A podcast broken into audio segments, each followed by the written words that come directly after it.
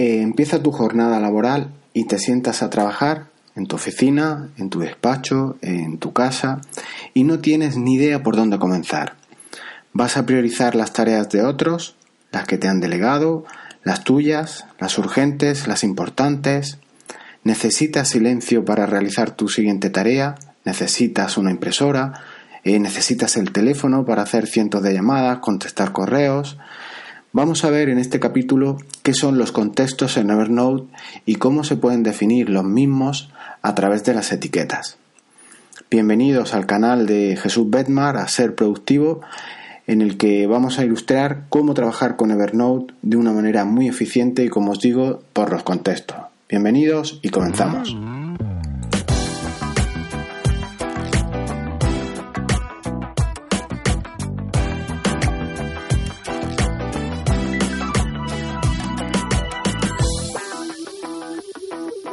Muy común en los autónomos, en los freelance, en los empresarios, los dueños de startup, de nueva creación, en general, de casi todo el mundo, que el listado de tareas a realizar en el día a día crece, crece y vuelve a crecer, no bajando nuestra lista de tareas pendientes. Para afrontar esto y al menos controlarlo de una manera más efectiva, podemos trabajar por los contextos. Los contextos no son más que etiquetas que asignamos a nuestras tareas para realizar estas cuando las circunstancias sean las apropiadas al contexto que nosotros necesitamos. Valga de ejemplo que los contextos que iré comentando son esos ejemplos, pero cada uno podéis personalizarlos en base a vuestro trabajo diario. Uno de los contextos más interesantes es el de la energía. Puedes crearte una etiqueta en Evernote que se llame contexto energía y de esta a su vez se le pueden colgar tres subetiquetas que sea contexto energía alta, contexto energía media y contexto energía baja.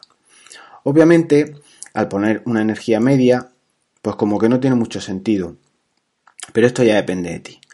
El nombre de contexto, el que lo repitas tanto, puede parecerte redundante al etiquetar las tareas, pero por supuesto que no tienes por qué ponerlo así. A mí me facilita saber en qué estoy trabajando el llamarlo eh, por contexto, para diferenciarlo de otras etiquetas que puedes tener que no sean de este tipo de contexto. En cualquier caso, es subjetivo de cada uno. Y pues bien, ¿para qué sirve esto de energía alta o energía media? Imagina que llegas pletórico a la oficina a primera hora. ¿Qué harás? Pues abrir tu aplicación de notas, irte a tus contextos y filtras aquellas tareas aquellas acciones que tienes que realizar que estén catalogadas como energía alta. Estas serán las tareas a realizar cuando estés a tope de energía, o sea, eh, normalmente a primera hora de mañana. Todo esto depende de cada uno. Igual alguien está más enérgico para trabajar tareas más complicadas por la noche. En fin, eh, espero que se entienda la idea. Si después de un rato de, de, jornada han pasado ya unas cuantas horas y ya empiezas a estar quemado, pues puedes filtrar tus tareas por energía baja. Así aprovechas los contextos en, función de la energía que uno tenga. Por ejemplo, si contestar correos o leer informes o hacer cosas más livianas para ti, eh, lo puedes hacer cuando estés con energía baja, pues filtras tu búsqueda de tareas pendientes por este tipo de contexto.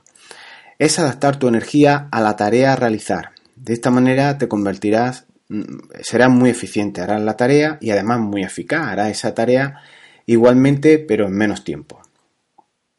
Otro contexto útil que puedes utilizar es el de la herramienta, es decir, qué herramienta vas a trabajar o con cuál vas a realizar una tarea para así acomodarte pues a lo que estés haciendo en concreto podríamos crear, por ejemplo, las siguientes cuatro herramientas. Eh, contexto herramientas ordenador, contexto herramientas teléfono, contexto herramientas imprimir y contexto herramientas vehículo.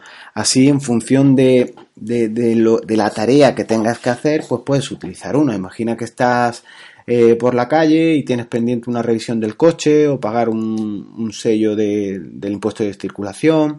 Cualquier tarea que sea relacionada con el vehículo, y estés, por ejemplo, utilizándolo, pues puedes filtrar las mismas por este contexto y así te irás al sitio. Imagina igualmente que ya has llegado a la oficina y tienes dos o tres cosas que imprimir, facturas, albaranes, algún presupuesto, algún pedido, pues como estás justo al lado de la impresora, pues puedes utilizar esa, esa, herramienta. Igual que con la de teléfono, igual que la de ordenador, se pueden acumular unas y otras, por si necesitas, por ejemplo, el teléfono y el ordenador, pues hacemos una búsqueda de qué tareas necesitan de teléfono y de ordenador.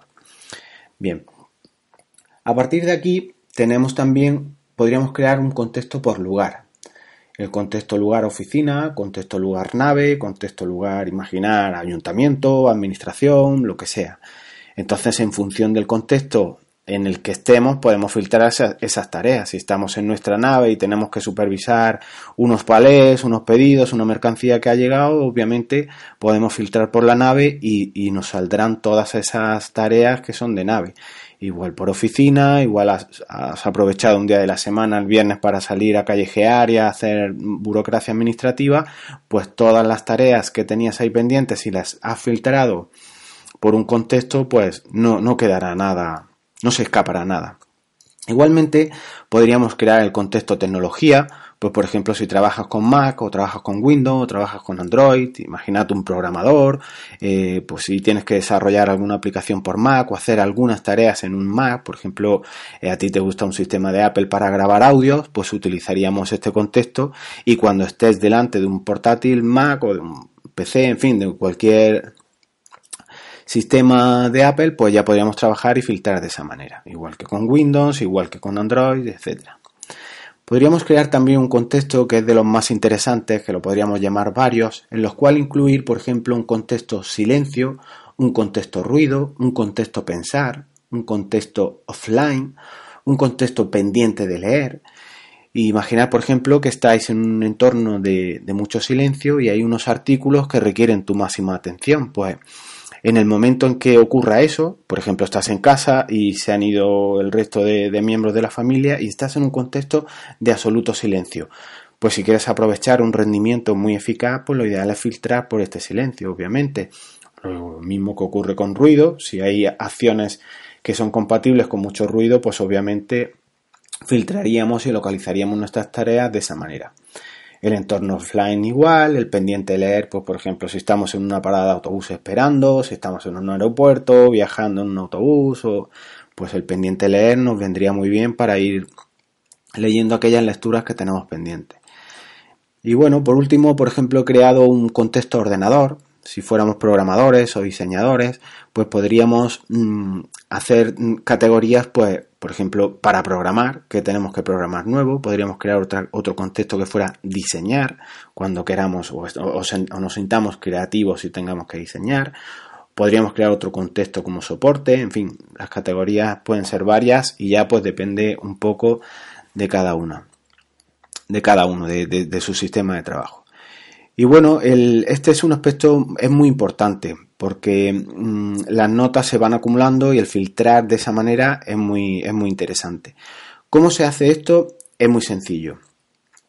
Para buscar por contextos, ya sea uno o varios, con lo cual se, pueden acumular, basta con, con, situarnos sobre las etiquetas de Evernote. Normalmente en nuestro menú izquierdo nos situamos en etiquetas y nos sale la parte derecha o central todo, todo el listado de etiquetas disponibles.